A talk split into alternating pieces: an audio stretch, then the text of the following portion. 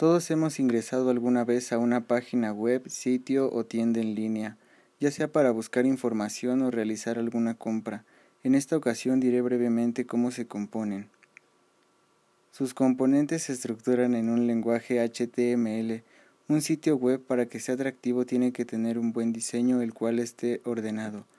Antes de todo esto es importante saber qué es lo que contiene una página, ya que ésta se encuentra mediante los buscadores los cuales realizan un seguimiento de los enlaces que apuntan hacia estos archivos mediante el protocolo HTTP y el lenguaje de marcado de hipertexto HTML, que organiza y estructura la información para los navegadores, y es así como se posibilita el acceso a una página web dentro de Internet. Por eso es importante que toda página web tenga una dirección o URL, ya que mediante ella es como se puede ingresar a la página sitio o tienda.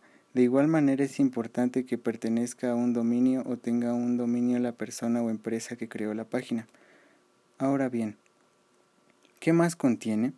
La página web debe de tener principalmente un logo con el cual se puede identificar a la empresa o negocio fácilmente. La página principal, que es donde se da una breve explicación sobre qué trata la página.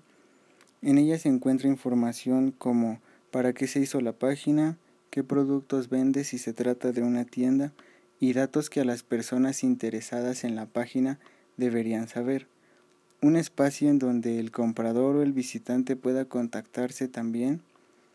En alguna parte de la página debe de estar visible un menú principal, pues los menús ayudan a tener un sitio ordenado y permite que los visitantes accedan rápidamente a la información que están buscando, el cual funciona mediante enlaces de hipertexto muy importante es añadir también imágenes sobre el servicio o producto que se ofrece y finalmente una opción que ha funcionado mucho para hacer crecer las páginas o marcas. Esto es colocando un icono de alguna red social como botón que redirecciona al visitante de la página a redes sociales como Instagram, Twitter y Facebook, que son las más populares para difundir o promocionar algún servicio, producto o incentivar a la gente para que conozca la página.